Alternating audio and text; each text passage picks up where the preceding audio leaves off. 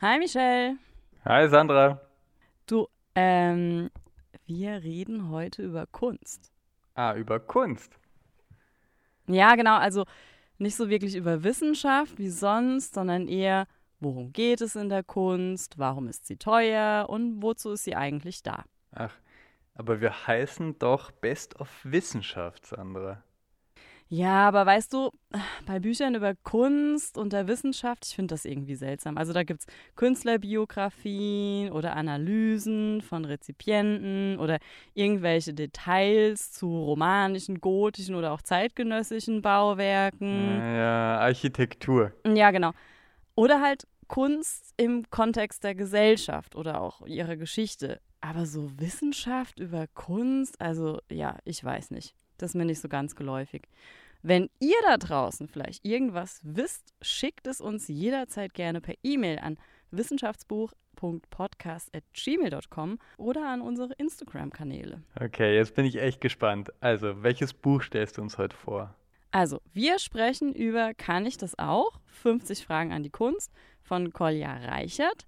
Er ist Autor des Buchs, aber auch Kunstkritiker und in zahlreichen Zeitungen als ähm, Journalist zu lesen. FAZ zum Beispiel oder Die Zeit. Und das Buch ist schon Ende 2022 erschienen, ging aber im Februar wegen einer kleinen Namenskorrektur nochmal in die zweite Druckauflage. Und ja, irgendwie kam ich da mit dem Fertiglesen bis jetzt ähm, nicht gut klar, was weniger am Buch lag, sondern an meinem Zeitmanagement. Mhm. Und ja, während dem Leseprozess äh, im Frühjahr habe ich äh, Florian Fusco kennengelernt, der unser heutiger Gast ist. Und wir trafen uns in einer Bar und erzählten über vieles und auch über Kunst. Und ähm, ja, das war so absurd, was, was Flo mir da erzählt hat über die Kunst, die er macht, dass ich gedacht habe, okay, irgendwie wäre es doch cool, wenn wir ihn zur Folge einladen. Und das habe ich auch gemacht. Aha. Und er hat auch gemeint, er wäre gerne dabei. Und deswegen dürfen wir den heute als Gast begrüßen. Ja, hallo Flo, schön, dass du da bist. Hi, grüß dich.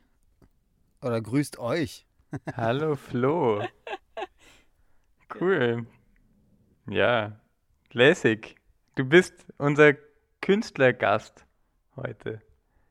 Ja, äh, Flo, als wir uns begegnet sind, hast du gesagt, deine Kunst ist quasi Krach machen. Ähm, jetzt erzähl uns doch mal kurz, wer du eigentlich bist und was du genau machst. Äh, ja, ich mache schon Kunst und derzeit viel mit Sound oder Krach. Ähm, was ich jetzt genau mache, entscheidet natürlich immer der Auftraggeber. Ja, also wenn jemand sagt, du bist Grafiker, dann äh, diskutiere ich da natürlich nicht viel. Ne? Ähm, Jetzt aktuell äh, mit Plattenbau, ähm, das hat sich aus einer Anfrage ergeben von den Wiener Volkshochschulen. Die wollten mal was Experimentelleres und auch ein bisschen mehr was zum Anfassen.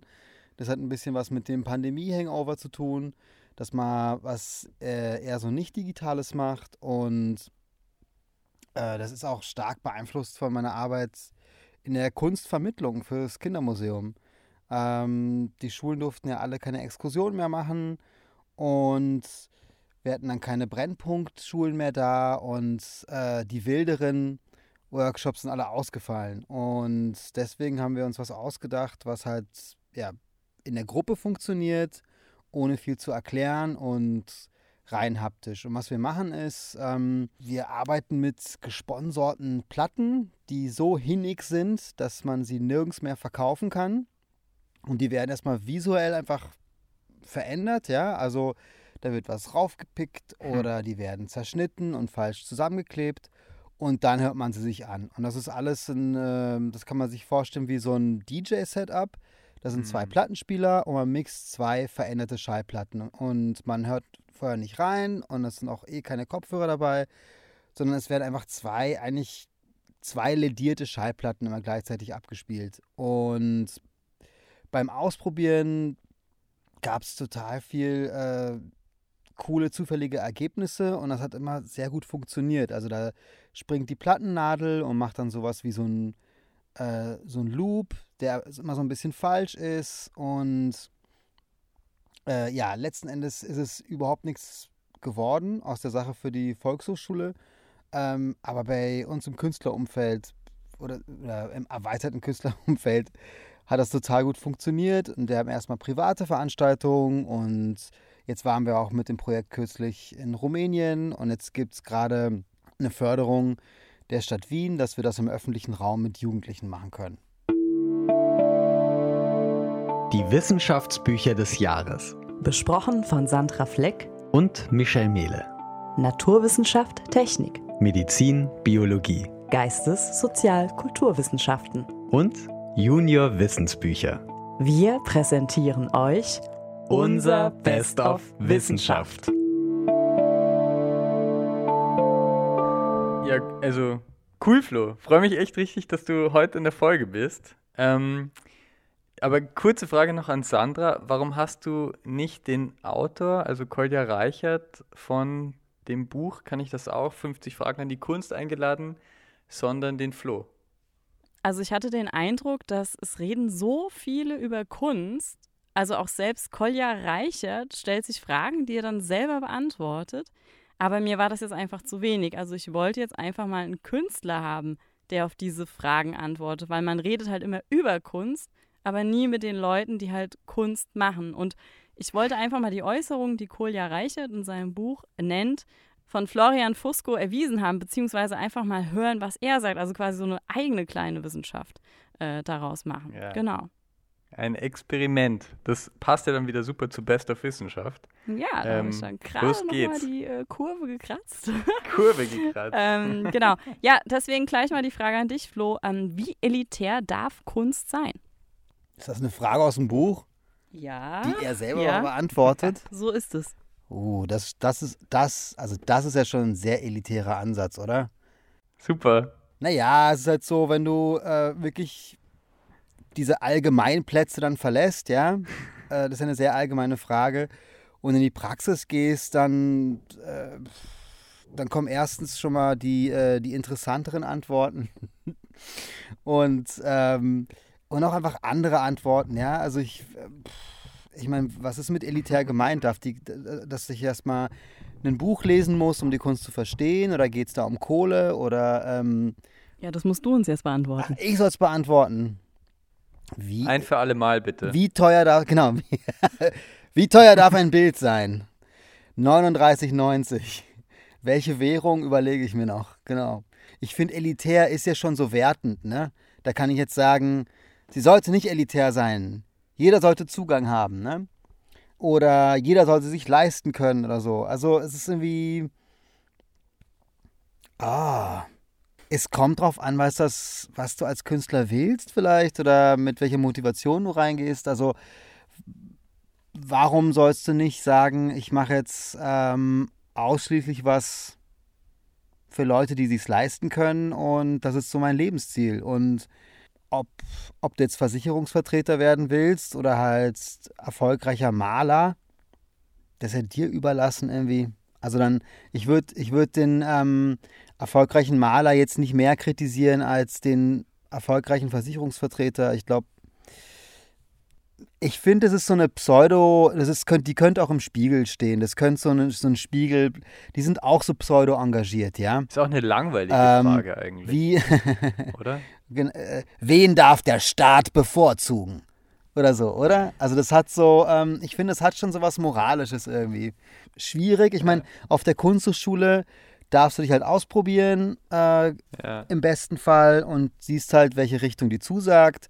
Und wie das in der echten Welt funktioniert, wie viel Kohle du verdienst, ist nochmal eine andere Frage. Ne? Und das hat halt mit Netzwerken zu tun und so, aber ich glaube, kein Künstler nimmt sich vor, andere auszuschließen oder so, ja.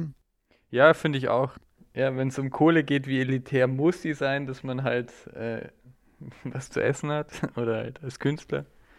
Aber, ähm, aber vom Ausschließen her weiß ich auch nicht. Vielleicht gibt es auch Künstler, die, weiß ich jetzt nicht, ja, die sagen, nee, ähm, es, es darf jetzt nur jemand sehen, der, weiß ich nicht, zu einer bestimmten Gruppe gehört oder so. Keine Ahnung, weiß ich auch nicht.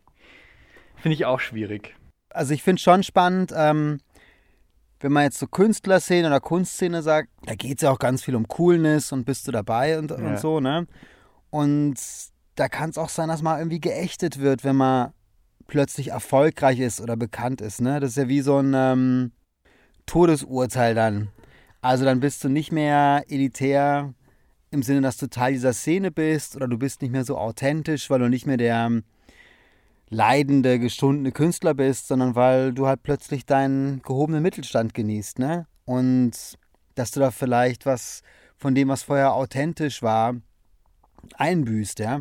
Also wenn du die Leute wie ähm, Ai Weiwei anschaust, ja, der sehr viel soziale Themen aufgreift, aber einfach nicht wie ein hungernder Künstler aussieht und einfach ähm, sehr gut von seiner Kunst leben kann, ja. Aber wieso muss das auch so sein, oder? Also wieso muss ein Künstler quasi am Rande der Existenz leben? Warum muss das so prekär sein? Einige meiner besten Freunde sind Künstler und die sind äh, weder depressiv noch ähm, haben die Suchtprobleme und sind ge gehen generell glücklich durchs Leben, ja. Vielleicht schauen wir einfach mal, was Reichert äh, selber dazu sagt. Also natürlich geht's bei ihm äh, ums Finanzielle, ja. Also er sagt, ja klar, früher war das halt so, die alten Meister, also Rubens, also sagen wir mal alle, alle alten Ölschinken, ähm, die äh, waren halt beauftragt von Fürsten, Königen oder Päpsten. Dann gab es irgendwann sowas wie in der Romantik, dass man gesagt hat, okay, ja, jeder soll selbst bestimmen, was gute Kunst ist und es hängt quasi nicht mehr von den Mäzenen ab. Oder im 19. und 20. Jahrhundert, wo es dann ganz viele Kunstvereine auf einmal gab oder auch, ähm, wo es auf einmal hieß, naja, aber Kunst ist nicht mehr nur zum Anschauen, sondern im Sinne von Bauhaus auch einfach mit einem Nutzen verbunden. Also dass man die Utensilien, die man wirklich im Alltag benötigt, dann auch ähm, so äh, schön, schön gemacht hat oder zum oder andersdarum Kunst dann auch zum Anwenden gestaltet hat. Also dieser, dieser Elitarismus oder wie man das sagt, äh, das Elitäre wurde dann auch Stück für Stück äh, immer wieder, immer wieder gebrochen. Ja. Und, und Reichert gibt dann auch das ein oder andere Beispiel noch ähm, aus Darf der Bauhaus Neuzeit. Ja. kurz einhaken? genau, Bauhaus sagt, da, da geht es ja tatsächlich darum, dass man, das ist eigentlich super, da gibt es eine ganz klare Linie. Du stehst als Künstler im Dienst der Gesellschaft. Und was da jetzt äh, chronologisch vielleicht ausgelassen wurde, ich habe ab dem 19. Jahrhundert hast du ja dieses bürgerliche Ding, ja. Genau, dass du keinen Mäzen mehr hast, sondern dass du einfach privat Sachen verkaufen kannst an wohlhabende Leute als Künstler. Und das, das gibt es tatsächlich erst seit dem 19. Jahrhundert, ja. Ja, jetzt haben wir da natürlich irgendwie eine Frage herausgegriffen, ohne das komplette Kapitel zu lesen. Ähm, da muss ich jetzt Reichert auch ein bisschen in Schutz nehmen, weil er provoziert natürlich mit all seinen Fragen. Also all das, was wir jetzt in Zukunft noch hören werden, ist natürlich provokant, um auch die Gesellschaft aufzurütteln. Und es gibt so eine kleine Stelle in diesem Kapitel, wo er sagt, wie elitär darf Kunst sein? Gemessen woran? Woran misst man denn, wie elitär Kunst ist? Gibt es dafür irgendeinen Maßstab? Die Frage, wie elitär die Kunst sein darf, klammert völlig die Frage aus, was man sich selbst von der Kunst erwartet. Und dann, und dann sagt er noch, dass viele dem, was auf dem Kunstmarkt passiert, skeptisch gegenüberstehen, heißt nicht, dass nicht ganz viele Menschen damit beschäftigt wären, über Kunst nachzudenken, sie anzuschauen oder sie sogar zu Hause selbst zu machen, was ja großartig ist. Die Werkzeuge stehen heute allen zur Verfügung, nicht nur die für die Herstellung von Kunst, sondern auch für ihre Verbreitung. Und je mehr Menschen mit Kunst beschäftigt sind, desto wichtiger wird es, dass diese Kunst auch einen Sinn erhält, der über den eigenen bekannten Kreis hinausgeht. Siehst du das genauso? Geht Kunst über den eigenen Bekanntenkreis hinaus? Okay. Also da da ist ja ganz viel Wertung jetzt drin, ne? Also ähm, das Ding ist, wenn du halt Kunst machst oder wenn du malst oder wenn du zeichnest, dann machst du das einfach und dann denkst du halt nicht nach, ne? Also ich habe auch mit meiner, bei meiner Arbeit mit Kindern immer wieder erlebt, äh, dass dann Eltern zu ihren Kindern sagen, überleg dir jetzt ganz genau, was du jetzt basteln willst. Und dann wir dann immer eingesprungen sind und meinten so, nein, nein, nein, das ist prozessorientiert und so dann so die Alarmglocken schlagen da bei uns, ja. Und ähm, die Bedeutung kommt dann eher im Nachhinein oder äh, weiß nicht, von, von meinen, weiß nicht, letzten 200 Projekten würde ich sagen, okay, die drei haben irgendwie ein Eigenleben bekommen.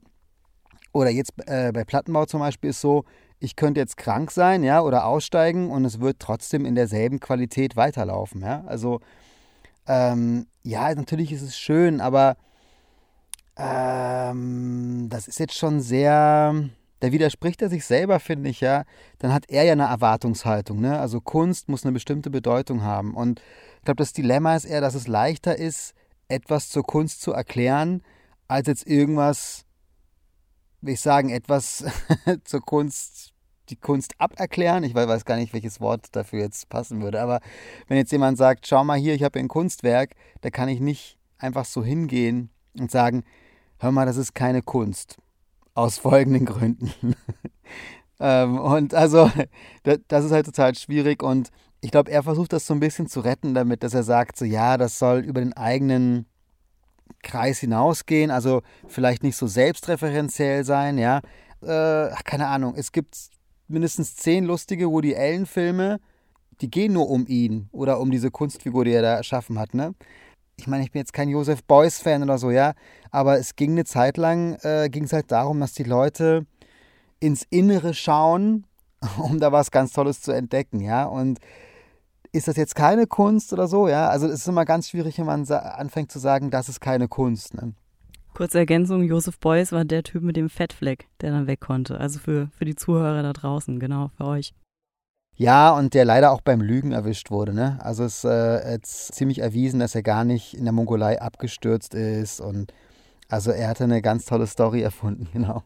Worum geht's dir denn, wenn du Kunst machst?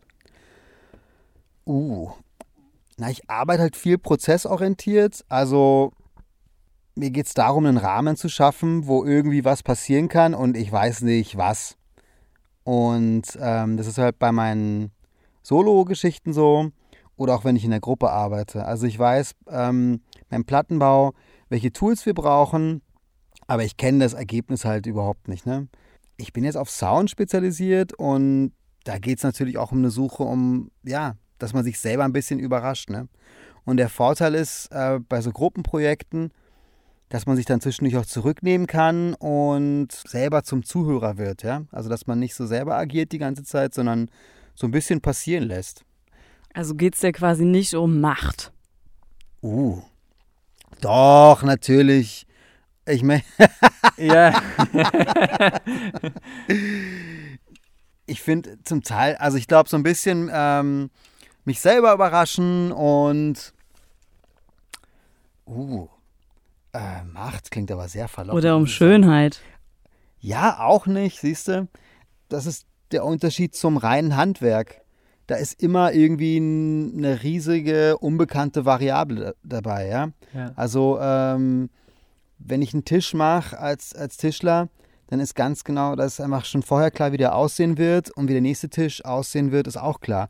Ich könnte jetzt sagen, wie ich meine letzte Soundinstallation gebaut habe, aber ich könnte jetzt nicht sagen, wie die nächste ausschauen wird oder sich anhören wird.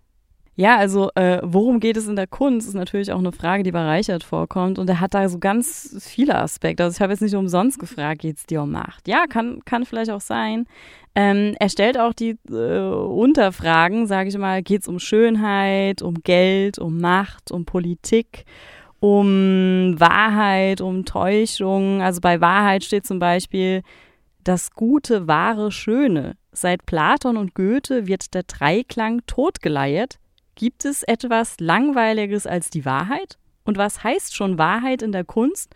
Doch sicher nicht das gleiche wie Wahrheit in einem Satz. Puh, ja, da wird es dann auch schon langsam philosophisch. Dann geht es auch so ein bisschen ums Besserwissertum oder um die Freiheit. Und dann ein Aspekt, den ich irgendwie ganz spannend fand, ist, worum geht es in der Kunst und vor allen Dingen, worum geht es in der Kunst, wenn sie einerseits im Museum hängt oder wenn sie vielleicht äh, im familiären Umkreis hängt. Also wenn vielleicht das äh, Kind ein Bild gemalt hat und es den Zweck hat, die Eltern zu erfreuen und dann ist es auch Kunst und die Eltern erfreuen sich daran und hängen das auf. Aber es hat natürlich nie so eine Breitenwirkung, ähm, ja, wie im Museum. Fand ich, fand ich auch einen ganz spannenden Aspekt, der da noch rauskam. Ich weiß nicht, tue ich ihm sicher Unrecht, aber ich habe so ein bisschen den Eindruck, dass hier so versucht wird, oder? Kunst zu erklären in dem Buch. Ich weiß nicht, ob das stimmt. Auf jeden Fall, ja, ja doch, doch. Aber das, das ist der Ansatz. Oder, ich, oder den Kunst zugänglich zu machen, genau. Ja, aber irgendwie. Ich finde, das kann man schon machen, oder? Ich finde, das kann man schon machen, indem man ganz weit nach hinten schaut. Ja. Aber es wird dann schwierig, wenn man äh, in die Gegenwart schaut, finde ich. ja. Weil da kann man die Sachen nicht so wirklich einteilen. Ne? Du kannst halt ein paar hundert Jahre zurückgehen und halt auf das zurückgreifen, was so in den Archiven ist oder was halt so gut dokumentiert ist. Aber es funktioniert halt nicht so gut für die Gegenwart. Ja, aber selbst dann, also wie wir heute auf die Vergangenheit schauen, es hat natürlich auch was mit uns zu tun, finde ich. Also, was wir wichtig und als Kunst oder weiß ich nicht erachten, das ändert sich wahrscheinlich auch im Laufe der Jahre. Ja, keine Ahnung. Aber ich mag diesen Aspekt der Überraschung, der gefällt mir jetzt schon ganz gut, weil man irgendwie Mhm. sehr viel immer vorher weiß oder wissen will bei uns. Und ich glaube, das ist manchmal ganz wohltuend. so wie bei der Folge auch zum Beispiel. Man weiß jetzt nicht, was, äh, ich weiß nicht, was passiert. Genau. Ja, und ähm, deswegen möchte ich euch sagen, dass ihr jetzt wieder ein bisschen vorgeurteilt habt über Reichert. Deswegen lese ich euch äh, die letzte Passage aus diesem Kapitel vor. Ja, Deshalb geht es in der Kunst letztlich um Gründlichkeit, Genauigkeit, Verbindlichkeit. Um Dinge, die so nur einer machen oder sich hätte ausdenken können und zugleich um Dinge, die einer allein nicht machen oder verstehen könnte. Denn hätte es in der Geschichte nur ein einziges Kunstwerk gegeben, hätten wir keine Vorstellung von Kunst. Gelungene Kunstwerke schaffen eine Perspektive, einen Abstand, aus dem heraus man auf die Gegenwart und das eigene Leben blicken kann. Und das umso mehr, je weniger eindeutig ist, worum es in ihnen geht. Viele Texte über Kunst tun so, als wüssten sie, worum es geht, als ließe sich die Frage eindeutig beantworten. Aber nur, wenn sich die Frage, worum es geht, nicht eindeutig beantworten lässt, geht es um Kunst. Flo, bist du es eigentlich schon leid, über Kunst reden zu müssen? Nee, ich finde, ich glaube, mit so ein bisschen Sinn für Humor kann man das unendlich machen. ich glaube, das ist das Einzige, was mich vielleicht dann im Text stört oder wo meine Konzentration irgendwie ähm, aufgibt. Ich glaube, wenn es ein bisschen humorvoller wäre, wär- hätte ich jetzt besser folgen können, glaube ich. Also es gibt auch so unmittelbare Gespräche, ja. Also ich habe in, in Manchester, da gab es wirklich sehr, also wirklich abseits von einer spezifischen Galeriesprache so Feedback von wegen, das da finde ich cool, das andere finde ich, ähm, da finde ich die Idee cool, aber die Umsetzung gefällt mir nicht. Und das ist halt sehr, ja, das war in der Situation irgendwie sehr, sehr locker und jetzt auch überhaupt nicht, ähm, würde ich sagen, es war trotzdem irgendwie respektvoll und sehr ehrlich. Die Gespräche danach auch dann äh, bei einem Getränk, die waren auch sehr lang und äh, an denen habe ich mich jetzt auch nicht satt gehört. Oder ja, ich glaube, wenn es was so Lebendiges hat und so, so ein bisschen vielleicht auch was Humorvolles oder was mit dem Augenzwinkern, dann, dann werde ich da sicherlich der Sache nicht satt werden. Ähm, was ist mit äh, AI-generierter Kunst? Ähm, hast du Angst, Flo?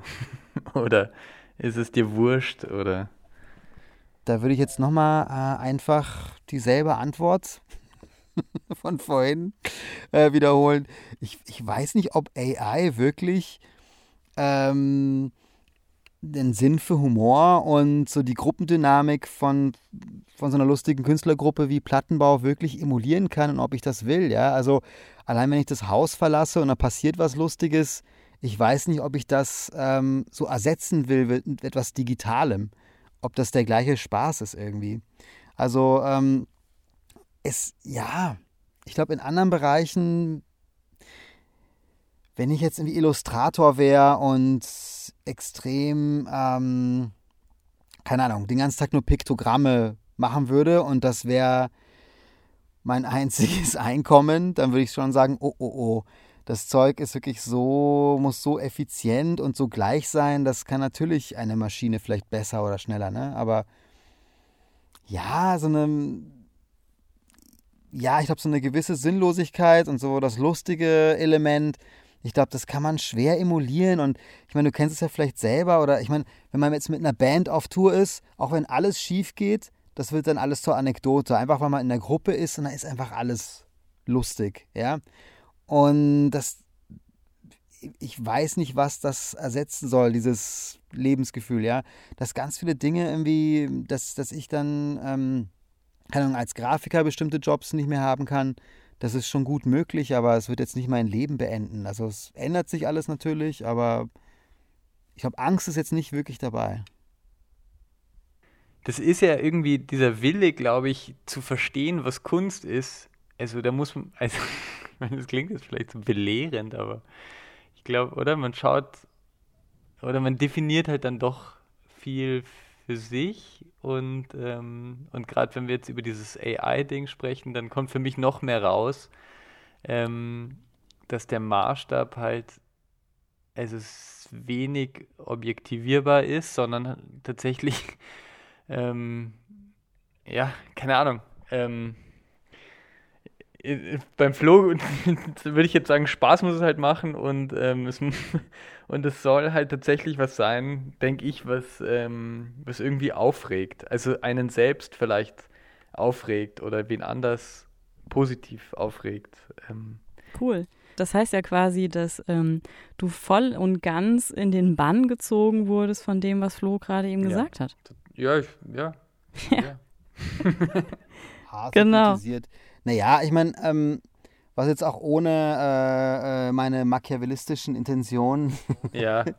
schon äh, erwähnt wurde, ist, sagst dann irgendwas berührt dich oder sowas, ne?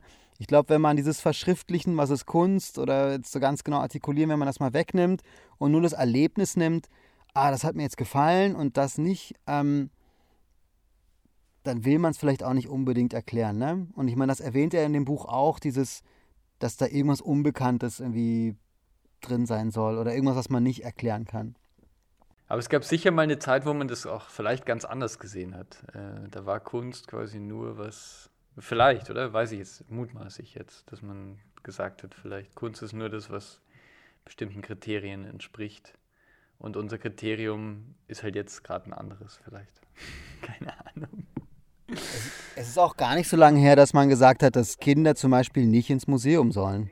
Ne? Dass wir jetzt sagen, das ist so ein wichtiger Teil der Bildung, das ist ganz Ach. neu. Aber ähm, äh, Wieso? Weil sie es verstört, oder warum?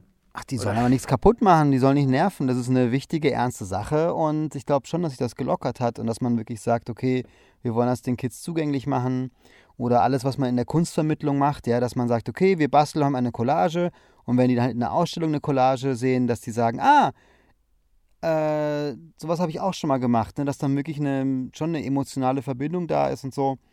Das sind erst so Entwicklungen der letzten, weiß ich nicht, 30 Jahre oder sowas, ja. Also, das war schon immer so, so Kunst, okay, das ist wichtig, weil Bildung irgendwie wichtig ist, aber äh, ich meine, dass es auch so ein bisschen lustig ist und dass man auch wirklich so emotional rangehen darf, ähm, ist, ist eine ganz junge Entwicklung eigentlich. Und wozu ist dann Kunst eigentlich gut? Uh. Ähm, naja, schau dir mal an, 1914, die Gründung des Cabaret Voltaire in Zürich. Das waren alles mehr oder weniger Kriegsdeserteure, ja. Leute, die keinen Bock hatten auf Krieg und da haben sich auch sozusagen so äh, Konstruktivisten, Performance-Künstler, die haben sich halt getroffen, die haben alle kein Geld verdient. Und so Leute wie Hugo Ball, also der es organisiert hat, der ist ja auch ganz mystisch, da weiß man nicht so genau, der ist einfach von der Bildfläche verschwunden und hat sich entschieden, ein einfaches Leben auf dem Lande äh, zu führen oder dann zu Ende zu leben. Ja, also ähm, ich glaube, dass Kunst dann total viel Sinn macht, wenn die Welt gerade total unschön ist. Mhm. Reichert sagt dazu übrigens, weiß man denn sonst immer, wozu etwas gut ist? Und will man es wissen? Ich denke nicht. Also Reichert selber kann, kann auch drauf verzichten, ja. Finde ich ein Cool. echt sympathisches Statement. Ja, finde ich auch gut. Wir haben jetzt so ein bisschen drüber gesprochen und ich finde, es war auch irgendwie so meine, also so meine Einstellung. Kunst liegt im Auge des Betrachters. Ähm, stimmt das, Flo? Uh. ähm, ja, ich meine, das Ding ist, also an sich bestimmt, ja, eh. Äh, mach daraus, was du willst oder, oder nix, ignorier es einfach. Ich finde es bei, bei manchen Kunstformen ist es leichter und bei anderen Kunstformen schwieriger, ja. Also wenn du äh, im Supermarkt einen Popsong hörst, dann kannst du ganz schnell entscheiden, ah, da habe ich jetzt gerade Bock drauf oder nicht, ne? Und äh, wenn man Kunst dann ein bisschen zu ernst nimmt oder dann, ähm, äh, keine Ahnung, dann sofort kunsthistorisch irgendwie versucht, das zu untermauern oder ja, also das, das wäre jetzt, ne, ja, es gibt sehr komische Zugänge, finde ich, ja, also, oder die dann tatsächlich auf eine Art elitär sind, dann, keine Ahnung, bildungselitär. Ähm, das, das Problem, was ich äh, äh, habe mit diesem Satz, das ist schon so alt und abgedroschen. Also ich weiß dann so, ja, es liegt im Auge des Betrachters. Das kann natürlich, je nachdem, wie du es sagst, in welchem Kontext, das kann ja von mir als Künstler dann auch so ein bisschen als defensiver Standardsatz äh, missbraucht werden, ja. Also ich, angenommen, äh, ich stelle jetzt meine Aktzeichnung aus meiner Kunsthochschulzeit aus, die wirklich unter Zwang und also wirklich also entstanden sind und nicht gut sind. Und dann sagt jemand so, hä, warum, wie, das ist jetzt Kunst oder was? Und dann sage ich, naja, das liegt im Auge des Betrachters. Also äh, als Ausrede würde ich sagen, ist es nicht mehr gültig, aber ansonsten schon. Okay. Also Sandra, ähm, hat Reichert auch Antworten auf diese Frage? Ja, es ist auch wieder lustig, ähm, wie deckungsgleich ihr mit Reichert seid. Ähm, gleich zu Beginn sagt er, das ist einer der dümmsten Sprüche, die ich kenne. Kunst liegt im Auge des Betrachters. Da ziehen sich dann die ModeratorInnen der Kunsterfahrung zurück und die Betrachter sollen sich ermächtigt fühlen. Dabei werden sie in Wirklichkeit gar nicht ernst genommen. Läge Kunst im Auge des Betrachters, wäre ja egal, was man vor sich hat. Alle hätten immer recht und niemand müsste sich sagen lassen, was gut oder schlecht ist. Niemand wüsste es besser und alle könnten einander von der Kunst in Ruhe lassen und allein sein und mit sich und ihren Augen. Dann gäbe es eine unendliche Zahl möglicher Wahrnehmungen und Urteile, die alle gleich originell und berechtigt wären. Und dann wäre es auch völlig egal, was man vor sich hat, Ganz egal also, was die Künstler gemacht haben. Dann bräuchte man eigentlich keine Künstler und auch keine Werke, nur Augen. So wie August Wilhelm Schlegel 1798 spottete, mancher betrachtet Gemälde am liebsten mit verschlossenen Augen, damit die Fantasie nicht gestört werde. Und dann mhm. bringt er noch, Kunst liegt nicht im Auge des Betrachters, sie liegt im Kunstwerk. Also hat das Buch öfters so einen gehässigen, äh, zynischen Ton, weil das durchwegs jetzt schon. Ja.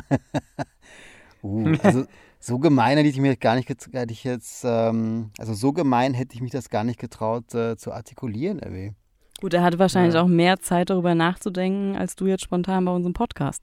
Aber er ist auch Kunstkritiker, ähm, oder? Sind die nicht? Ja, genau. Er weiß schon, er weiß schon sehr pointiert zu schreiben, ich, ich auf glaub, jeden Fall. Er ist noch genervter von diesem Spruch als ich. Das, äh, das macht ihn schon sympathisch irgendwie, aber äh, ich würde nicht so gern mit ihm tauschen wollen.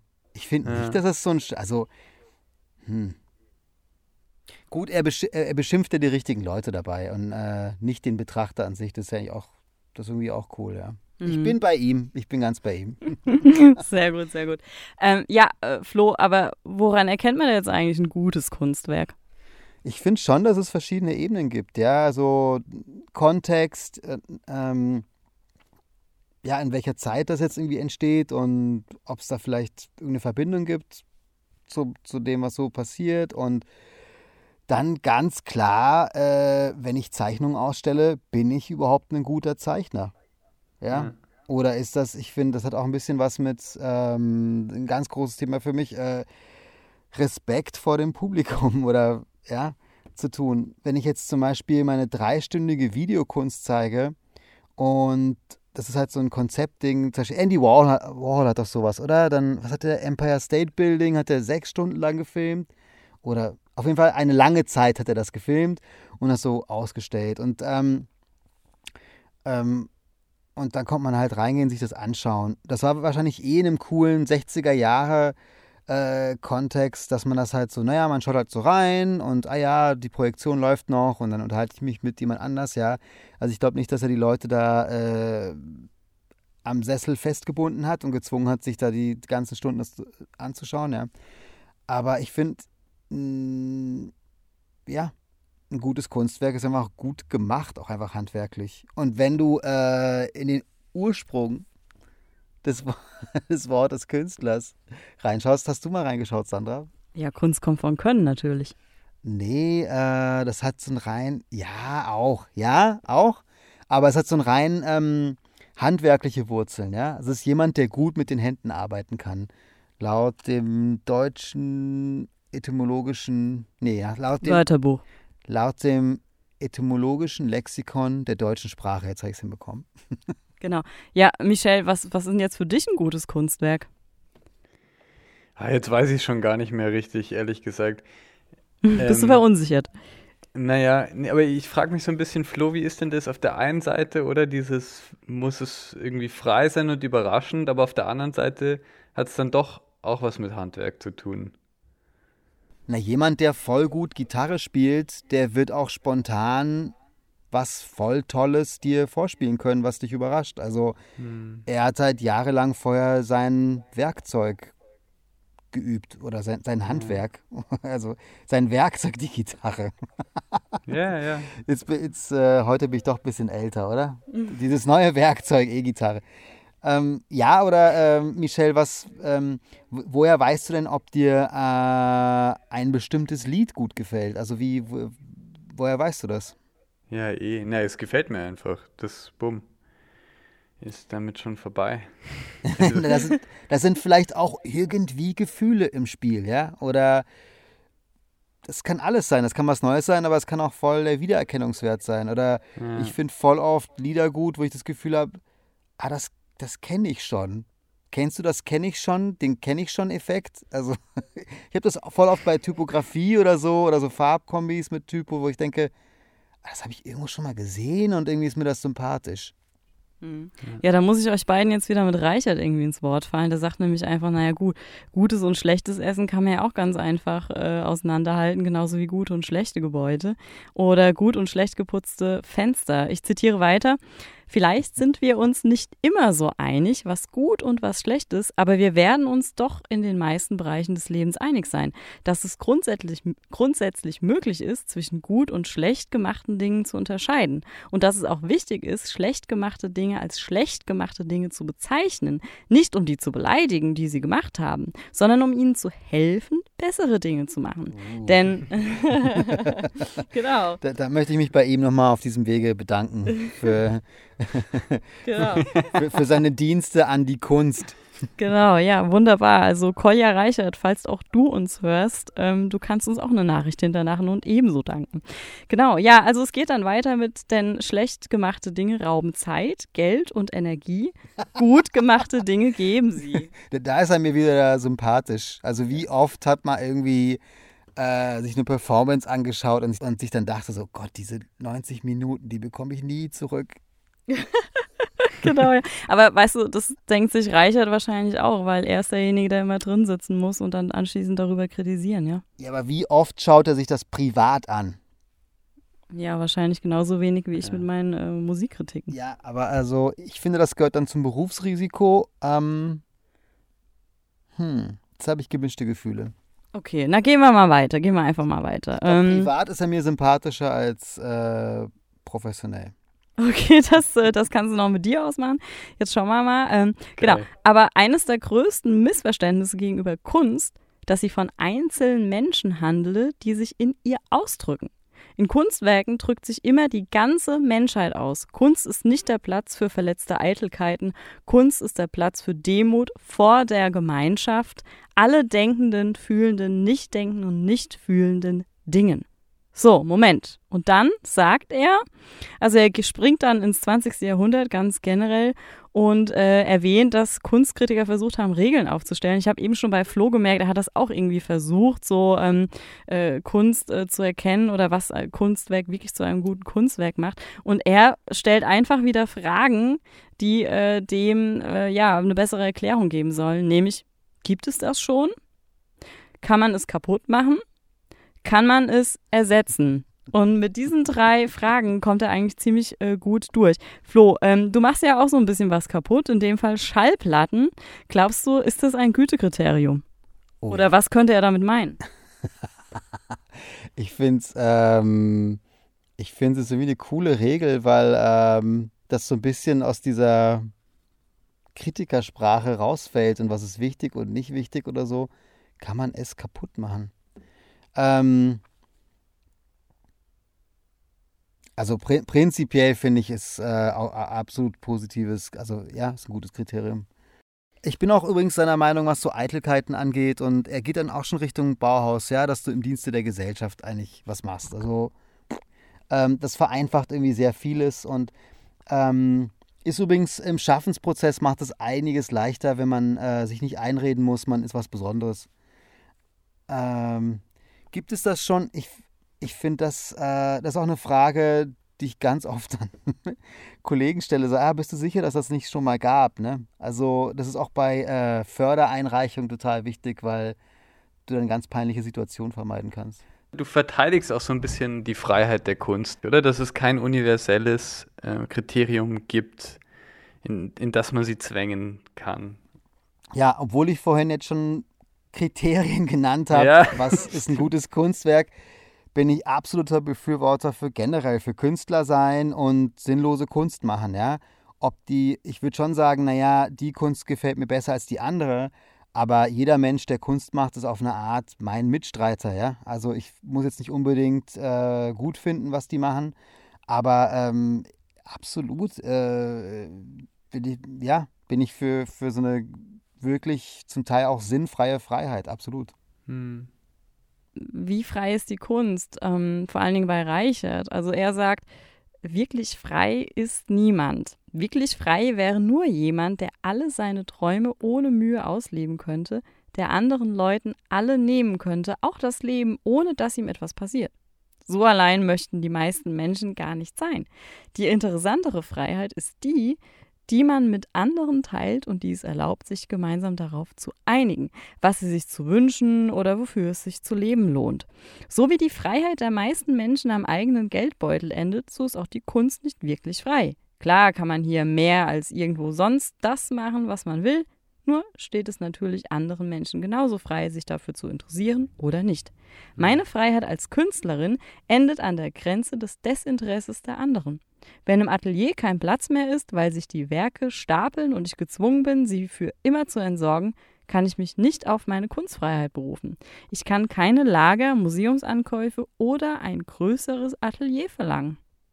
Moment, ist das ein Zitat jetzt von einem Künstler oder hat er sich das so. Das war Reichert. Sehe ich auch kritisch. Also ich habe folgenden Verdacht. Der Reichert kennt einfach keine Künstler persönlich, sondern vielleicht eher professionell. Also dieses, da stapeln sich die Werke und man verkauft nichts. Ja, ja klar. Ja, aber ist es das, das woran du die Kunst misst, oder? Das ist es. Naja, so das ist halt so, äh, so ein sehr konkretes Künstlerleben. So, ich produziere, um zu verkaufen. Und so und so sieht es aus, wenn ich, wenn ich nichts verkaufe. Also ähm, ich finde es dann ganz spannend, dass er noch so ein paar Beispiele bringt. Äh, dass es in Deutschland, also ich habe ja wirklich schmunzeln müssen, auch dieser Begriff schon, ein Endlager gibt für Kunst. Wie also, Vorleben oder was? Ja, also ja, genau so. Also zum Beispiel äh, in der Nähe von Köln in Brauweiler gibt es angeblich ein Archiv für Kunstnachlässe. Aber das Lustige ist halt, dass natürlich auch so ein Archiv nicht unbegrenzt ist und darüber wiederum eine Jury entscheidet, ähm, welches Kunstwerk denn da jetzt überhaupt aufgenommen wird oder welches nicht. Also auch eine ziemlich spannende es Sache. Gibt, es gibt aber auch das Gegenteil, weißt du, du hast doch äh, Künstler, die versterben halt oder, und dann äh, besteht die Nachlassverwaltung auch darin, da werden ganze Galerien gegründet, die das verwalten, weil das halt trotzdem gefragter, aber halt toter Künstler ist, ja. Mhm. Du hast ja genau das Ding, ähm, das Klischee stimmt dann leider ja, dass, ähm, dass viele Künstler zu Lebzeiten einfach keine Kohle verdienen und nicht äh, einfach, einfach unbekannt bleiben. Und dass die nach dem Tod, also vielleicht auch Jahrzehnte nach dem Tod, einfach sehr gefragt sind. Ja, also dieses komische Ding, ähm, äh, keine Ahnung, äh, die toten Künstler verstopfen mit ihrem Nachlass äh, die Lager und da muss die Jury rein. Ist eine coole Anekdote so, ne? Aber ähm, trifft jetzt nicht auf alle Künstlerleben zu. Und ja, ich bin übrigens, also ich finde es übrigens prinzipiell nicht schlimm, einfach äh, die so Kunst komplett zu entsorgen. Also Aber ich meine, wenn wir jetzt von Endlager sprechen und auch äh, zu viel Kunst, du sagst ja auch, ja, Kunst kann weg. Glaubst du nicht, ist es alles schon gemacht an Kunst? Warum brauchst du eigentlich noch Kunst? Naja, du hast auch lebendige Kunst, ne? Also wenn jemand jetzt, ah, ich mache es mir ein bisschen leicht jetzt mit der Musik, ja. Aber gerade bei so zeitbasierter Kunst, ob das jetzt ähm, die live ist einfach, ja. Ähm, jetzt Theater oder halt Musik wieder, das passiert halt im Moment und das Erlebnis ist halt darüber definiert, dass das in dem Moment passiert und dass du halt diese, dieses Konzert von Anfang bis Ende die halt anhörst. Und das ist halt, ja, das ist halt schwierig bei, äh, bei, bei bildnerischer Kunst, ja, das ist irgendwie statisch, aber keine Ahnung, bei, eh bei allen Gruppengeschichten, die man so macht, ja, also wenn du halt mit, wie ich mit Kids arbeitest, die, die Kinder sterben ja nicht aus oder ähm, es ist ja nicht immer alles gleich. Und es, es gibt ja trotzdem eine riesen Nachfrage. Ich verstehe total, dass man zynisch wird, ich glaube auch, dass man nicht nur als Kunstkritiker, auch als, als Musikkritiker oder als Restaurantkritiker irgendwann das Gefühl hat, ich kenne schon alles, ich habe mich an allem satt gefressen. Ob es da auch so eine, so eine Halbwertszeit gibt, ne? Ich finde gerade bei so äh, Fußballspielern oder so, wenn du mit Ende 30 noch machst, dann ist das komisch. Bei Kritikern ist, glaube ich, eher, da verlierst du vielleicht auch so eine Relevanz, oder? Weiß ich nicht. Du, ich kenne ältere Personen, die mich total überraschen in ihrer Lebendigkeit, ja. Und auch Fußballspieler? Wieso nicht? Ja, vielleicht, vielleicht, weiß ich nicht, wie professionell die dann auch noch Fußball spielen können. Das ist körperlich, aber ich finde so eine innere Lebendigkeit, weiß nicht, ob das nur innen ist. Ähm, vielleicht, ist schon cool. Vielleicht ist das ja auch so eine Art Abschiedsbuch vom Kolja Reichert, ja. Also mich würde es nicht wundern, wenn er irgendwann sagt, okay, ich habe jetzt wirklich mit diesem Buch alles gesagt, was es zur Kunstkritik zu sagen gibt und ich möchte jetzt endlich mal selber Künstler sein. Dabei ist er mit Jahrgang 1982 gerade mal über 40. Ja, aber ich meine, dann, ich, was macht man, ja. Ja, aber wie ist es denn bei dir? Also ich meine, bist du dann auch irgendwann satt? Naja, bei Und Künstlern ist es so. eine Halbwertszeit? Ab, ja, ja, die gibt es auf jeden Fall. Also ab Mitte 30 gibt es ja ganz viele Förderungen nicht mehr. Ne? Also 35 ist so eine Sache und ähm, da gibt es nicht mehr so viele Möglichkeiten, außer man. Wir reden jetzt von Wien. Österreich übrigens, oder? Genau, ich habe gesagt, außer man zieht nach Wien. Also ähm, da gibt es schon viel mehr Möglichkeiten. Ne? Aber also Kunstförderung in Berlin ist, ich will jetzt nicht sagen inexistent, aber längst nicht so üppig wie äh, in Wien. Also ähm, oder, naja, man braucht nicht, also es geht ja nicht nur ums Geld, ja, aber generell ist, ist glaube ich, ganz gut, wenn man in einem Ort lebt, wo es ein Interesse an Kunst gibt oder so, ein, so eine Lust an Kunst. Und das habe ich in England zum Beispiel auch ganz anders erlebt als in Berlin oder generell in Deutschland. Also da gibt Wie denn?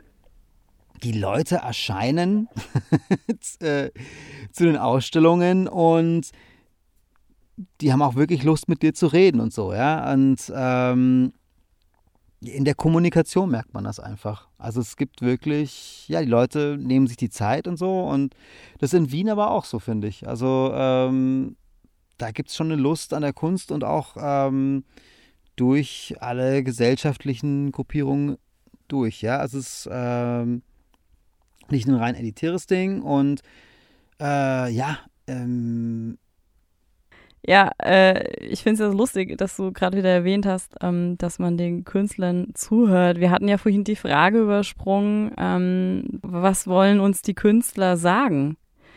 Und ähm, da hat Reicher nämlich auch noch eine lustige Antwort drauf. Er sagt, und wenn eine Künstlerin sagt, ihr Kunstwerk handle von dem und dem, trauen sie dieser Künstlerin nicht. Aber wenn ein Mensch auf ein Kunstwerk trifft und kurz, kurzer Einhag von mir, da sind wir wieder bei den Emotionen, über die wir eben gesprochen haben. Also wenn der Mensch jetzt auf das Kunstwerk trifft, passiert etwas. Und von dieser Begegnung lässt sich erzählen. Ein Kunstwerk lässt sich beschreiben in seinen Materialien, in seinen Maßen. Es lässt sich berichten, wie es entstanden ist und was die Künstlerin sich dabei gedacht hat. All das ist interessant, aber um die Erfahrung mit einem bestimmten Kunstwerk zu vermitteln, muss man diese Erfahrung nachbauen. Manche zeichnen es im Museum nach, andere, wie ich, schreiben Texte, also Reichert, über das Werk, aber das sind nur zwei von vielen Möglichkeiten, das Kunstwerk nachzuvollziehen, von denen keine den anderen überlegen ist äh, Jochen Schuff hat etwas Schönes geschrieben, inspiriert von Philosophen Ludwig Wittgenstein. Ein Musikstück zu verstehen, schreibt er, könne darin bestehen, die Melodie mitzusummen oder dazu zu tanzen. Das Verstehen eines Gedichts kann darin liegen, es in einer dem Rhythmus oder dem Inhalt angemessenen Weise zu rezitieren. Das Verstehen einer Skulptur kann sich in Erschrecken, Mitgefühl oder Ergriffenheit äußern und einen Film zu verstehen kann bedeuten, dabei zu weinen, zu lachen, erregt oder bewegt zu sein bin ich ganz bei ihm und er spricht auch so ein wichtiges Thema an, dass äh, der Künstler einfach oft im Weg steht. Ne? Der steht zwischen Betrachter und Kunstwerk. Und das ist auch ähm, eines der Hauptthemen von Sherry Levine. Ich hoffe, ich spreche ihren Namen gerade richtig aus. Und die hat ähm, ganz viel Appropriation Art gemacht. Also sie hat einfach nur Kunstwerke kopiert. Und da geht es halt genau darum, ich kann mich dann erst mit dem Kunstwerk richtig auseinandersetzen, wenn ich den Künstler herausnehme, wenn ich den wegnehme. Ne? In dem Moment, wo ich nicht mehr so wichtig bin als Künstlerpersönlichkeit, weil ich nur kopiere, kann man sich einfach in Ruhe mit der Sache an sich, die da rumsteht, beschäftigen. Ja, also wenn der Künstler jetzt selber den Dingen im Weg steht, dann geht es ja prima um die Kunst. Und das ist ja letztendlich auch das, worüber Reicher die ganze Zeit sprechen möchte, die Kunst per se. Und immer die Frage, jetzt haben wir geklärt, das Elitäre irgendwie, es geht ums Geld, es geht um den Künstler selber, der sich verwirklichen will, Leute, die es kaufen, Leute, die es betrachten, Menschen, die emotional berührt sind. Aber ähm, jetzt wir, haben wir ja auch schwierige Zeiten und wir haben auch schon gehört, äh, in, in, in Kriegszeiten kommen Menschen zusammen und machen Kunst. Ähm, eine letzte Frage noch an dich, Flo. Glaubst du, kann Kunst die Welt verändern? Oh Gott. ähm, also sie hat auf jeden Fall meine Welt verändert. Also ich, ich wüsste nicht, was ich so sonst machen sollte. Und ich glaube schon, dass man ähm, ja, man kann schon ganz schön viel bewirken mit Kunst und ganz schön viel ausdrücken auch, ja. Also ähm, wenn man es jetzt ganz effektiv oder pragmatisch ausdrücken will, auch so Bereiche wie Kunsttherapie. Ja, es gibt Dinge, die kann man jetzt nicht durch Reden so richtig lösen, sondern so, so ein bisschen durch gemeinsam Machen. Keine Ahnung, zu Kriegszeiten kannst du dich halt ähm, mit Hilfe von Kunst kannst du so ein bisschen, mh, hm, wie, wie, wie, wie, nennt man sowas? Deine, deine, du kannst so ein bisschen Identität stiften, ja. Also es gibt halt viele Dinge, gegen die wir machtlos sind. Und da gibt es halt Leute, die machen dann die schreiben Lieder oder die, die machen bildnerisch was oder die machen Filme. Und das hilft total, ja. Also mhm. da, da, da kommen Leute zusammen oder da wird einfach was artikuliert und das ist so, ah ja, ich bin nicht der Einzige, der hier frustriert und hilflos ist oder so, ja. Also so ein bisschen so, ja, gerade dann, wenn man sonst nichts bewirken kann, kann man mit Kunst irgendwie was machen, was einem weiterbringt. Also ja, also Reichert sagt auch ja, klar. Ähm, und ich finde es auch irgendwie schön, dass er sagt, dass ein Kunstwerk auch immer das Maß für Grausamkeit darstellt. Mhm. Ähm, also weil du jetzt auch gerade äh, Krieg gesagt hast. Ich glaube schon, dass in Kunst und auch gerade in der Zeit, in der sie entsteht, dann sehr viel, sehr viel auch drin ist. Ja, genau. So hätte ich das mal gesagt. Ja, jetzt bin ich gespannt, ähm, wie ihr da draußen Kunst jetzt seht, was Kunst überhaupt ist. Wir konnten nur einige Fragen ähm, abhandeln, die äh, Kolja Reichert in seinem Buch verwendet, aber ich hoffe, ähm, wir haben euch mit Florian Fusco und seinem aktuellen Projekt Plattenbau, in dem er Schallplatten zerstört und wieder zusammenbaut, ähm, einen kleinen Überblick geben können. Ja. Und vielleicht ganz kurz, Sandra, ähm, wie hat dir das Buch gefallen? Ja, also ähm, ihr habt ja jetzt so die ein oder andere Stelle gehört. Ich fand's mutig. Ich bin ja eingestiegen jetzt in die Folge. Ich habe euch ja gesagt, es ist kein, kein Wissenschaftsbuch, also kein populärwissenschaftliches Buch oder Sachbuch, wie wir es ja immer haben, sondern ähm, ja, einfach ein Frage-Antwort-Spiel von jemandem, der Kunstkritik professionell betreibt. Und ich finde es einfach ganz spannend, dass er komplett unverblümt und sehr, sehr zugänglich einfach raushaut. Also ich glaube, so kann man es einfach sagen, haut einfach raus mit seinen Thesen. Und ähm, oftmals erschrecke ich oder habe auch den Eindruck, ja, cool, er sagt es jetzt einfach mal oder, oder bringt mich auf ganz neue Ideen. Und ich finde, das ist ein neuer Zugang, sich Kunst zu nähern und Fragen, die man sich ja tatsächlich tagtäglich stellt oder wenn man in eine Ausstellung geht. Ja. Ja, hat mich auch, also das Gespräch hat mir schon mehr Lust gemacht ähm, aufs, aufs Buch, ja. Hm. Äh, hast du da zwischen den Zeilen auch eine Kritik von ihm wahrgenommen? Also glaub, glaubst du, dass er den ganzen Kunstzirkus als zu elitär empfindet? Äh, ich glaube schon, ja, weil er bringt einen Punkt über Banksy. Also ähm, für euch da draußen ist ja so, ihr kennt ja bestimmt diesen Graffiti-Künstler, äh, der die Schablon-Graffitis macht. Und ähm, er hat ja versucht, sein eigenes Kunstwerk zu zerstören, äh, was ihm ja nur halb gelungen ist im wahrsten Sinne des Wortes. Und dieses Mädchen, das nach einem Herz greift, ähm, nach einem Herzluftballon greift, wurde ja dann überhaupt versteigert in dieser Situation, in diesem Kunstgriff von ihm. Und dann andererseits ja drei Jahre später nochmal um, um etliche Millionen, ich glaube 18 Millionen ähm, waren es, wo das Werk dann nochmal äh, unter den Hammer ging und dann aber in Deutschland neben alten Schinken hing. Und da hat Reichert sich halt sehr darüber aufgeregt, was, was das soll, wenn, wenn Banksy äh, mit seinem Bild politisiert und der dann einfach neben in Anführungsstrichen Klassikern hängt. Also da hat er sich äh, selber aus dem Bild gelehnt und vielleicht war das auch so ein bisschen der Ursprung. Also das ist jetzt nur eine Mutmaßung. Aber der Ursprung dieses Buches, um einfach mal aufzuräumen und vielleicht auch dem ein oder anderen Kurator ähm, ja, aufs Füßchen zu treten. Könnte ich mir schon vorstellen, ja. ich, ich glaube, wenn man sich so viel anschaut, gerade halt etablierte Kunst oder sehr kuratierte Kunst, ich glaube, dass man da sehr schnell einfach, dass da viel Frust aufkommt, ja. Also, weil das sind ja unglaubliche Preise und das sind ja auch keine normalen Künstlerleben, die diese Leute leben. Und bei Banksy ist so, äh, der soll ruhig sein Geld verdienen, ne? aber das ist schon alles sehr inszeniert, auch gekonnt inszeniert, ne? Ja, Flo, ist dir vielleicht in der Zwischenzeit noch eine Frage in den Sinn gekommen, die im Kontext Kunst auf jeden Fall gestellt gehört? Meinst du jetzt eine Frage, die mit ins Buch soll oder gesamtgesellschaftlich? Nein, also ich meine, du kennst die Fragen, die 50 Fragen ja nicht, aber vielleicht ist dir ja im, im Laufe des Gesprächs eine Frage untergekommen, wo du sagst so, hey, die muss im Kontext Kunst einfach auch immer gestellt werden. Hm. Ähm, ich frage mich, ob es was Persönliches gibt. Ich bin auch als ich da. Mhm.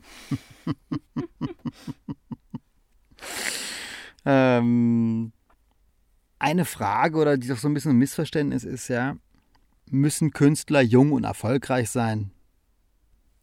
Oder müssen sie alt und unerfolgreich sein? Naja, ähm, nein, aber das suggeriert ja so ein bisschen äh, die Förderpraxis, ja, dass du halt irgendwie bis 35 hast du deinen Höhepunkt erreicht und dann bist du halt entweder eh professionell oder eh nicht förderwürdig, ja. Oder Arzt würdest du einem 20-jährigen Arzt eher vertrauen oder mehr Expertise zugestehen als einem Arzt, der 72 Jahre alt ist? Und ich finde, das ist so ein ganz modernes Phänomen, ja. Also ich glaube, ähm, nein, ich finde, äh, also für mich würde ich beantworten, ein Künstler äh, muss überhaupt nicht erfolgreich sein, sondern ein Künstler macht halt Kunst, ne? Guter Punkt. Aber ich finde, es ist so eine, ja, ich finde, ich find, das ist so eine, das schwingt schon mit. Also ich finde so Kunsthochschulzeiten, dass man sagt, ah, okay, ich bin jetzt schon über Mitte 20 und ich müsste eigentlich schon das und das erreicht haben. Ne? Und ich glaube, dass das ganz viele Leute blockiert oder daran hindert, einfach Kunst zu machen. Also ich meine, das ist eigentlich eine ganz einfache Mission. Ja, ich glaube, die lassen wir doch einfach mal so da stehen. Das fand ich sehr schön. Ja, Michelle, du hast schon gehört, ähm, wie ich das Buch finde und die Frage, ob ich das auch kann oder nicht, die lassen wir jetzt einfach mal unbeantwortet für unsere Leser. Und äh, ja, ich empfehle das Buch sehr gerne. Ähm, es regt auf jeden Fall zum Denken an. Äh, wir haben alle heute gemerkt, glaube ich, wir haben ja unsere Hirnzellen ordentlich in Fahrt gebracht. Michelle, wie schaut es denn bei dir aus ähm, mit der nächsten Folge? Ganz wichtig, äh, wenn ihr es lest, dann äh, sprecht dann gleich mit einem echten Künstler, wie auch was auch immer ein echter Künstler ist. ähm, das ist echt eine befruchtende Diskussion. Genau. Freut mich, dass du auch in den Bann gezogen wurdest. Also mich hat es auf jeden Fall erwischt. Und ja, dann dürfen wir uns an der Stelle einfach schon von Flo alias Florian Fusco verabschieden. es hat uns, ja, also mich sehr gefreut und Michelle auch, Ja. wie wir hören durften. Ja, mich auch. Danke für die Ja. Einladung. Ciao, ciao. Ja, Ciao. super, ciao. Ja, und ähm, Michelle, wie schaut es denn bei dir aus? Ähm, was dürfen wir denn beim nächsten Buch erwarten? Also das ist eine oft erzählte Geschichte von 1500 bis 1900 fast. Ähm, Europa, dieser Mhm. Aufstieg Europa. Auf einmal äh, werden neue Länder und Kontinente und Inseln entdeckt und besiedelt und oft, das ist nämlich das große Thema dieses Buchs, ähm, wird das ein bisschen verherrlicht dargestellt, dieser Aufstieg. Ähm, Grundlage dieses Aufstiegs war die Versklavung von Millionen Menschen und darum geht es auch Mhm. in, im nächsten Buch. Die Schattenseiten sozusagen des Aufstiegs. Ja, und eigentlich das ganzheitliche Bild, ähm, warum Europa und die Welt so ist, wie wir sie heute kennen und welches Puzzlestück da oft unerwähnt bleibt ähm, und wie dieses Puzzlestück eigentlich aussieht und sich einfügt in diese Welt. Spannend, ja. Michelle und seine Seefahrer. Ja. Ja, coole Sache. coole Sache. Ich glaube, das wird wieder sehr, sehr spannend. Du ähm, holst ja immer sehr schöne Aspekte raus oder auch Dinge, die dir fehlen, so wie es das letzte Mal bei den Frauen war, also den Seefahrerinnen sozusagen, die dir ein bisschen abgegangen sind. Ja, da freue ich mich schon drauf. Bin ich schon sehr gespannt, Michelle. Okay, Schön. dann danke für die Folge und äh, bis in zwei Wochen. Baba. Genau, bis dann. Ciao, ciao.